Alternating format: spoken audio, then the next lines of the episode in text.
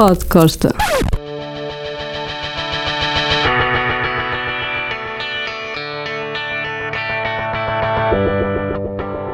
Eu poderia ter mudado a história. Isto parece grave, não é?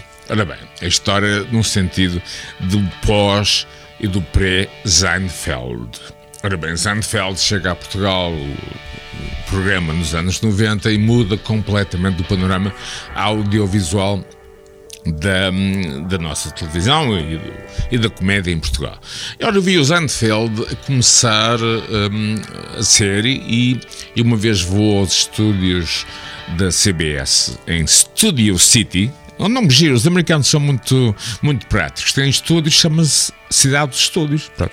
Era onde Seinfeld gravava. Fui lá tratar de negócios e, por acaso, consegui ir ver um episódio. Eu fiz parte de um episódio. Aquilo era gravado ao vivo, live on tape, depois era montado, etc.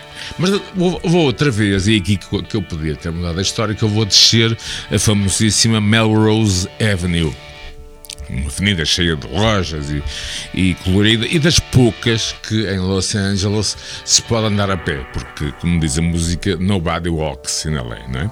Às vezes para atravessar uma rua demora-se uma hora, portanto, melhor atravessar de carro.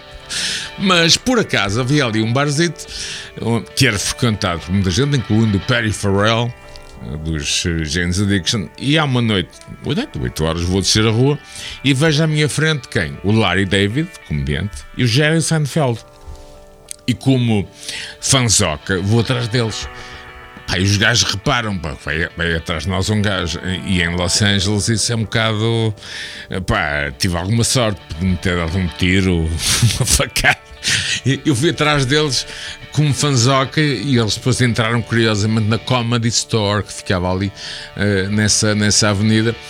E eu depois pensei, isto durou uns metros bastante largos, pensei assim: ah pá, e se eu tivesse ficado maluco, me tivesse dado cabo da cabeça e tivesse dado a martelada no Seinfeld?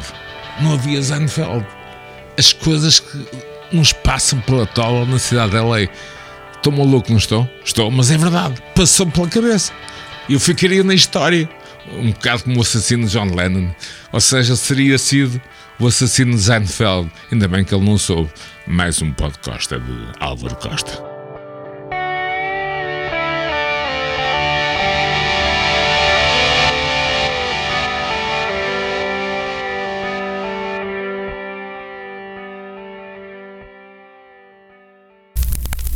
Pod Costa.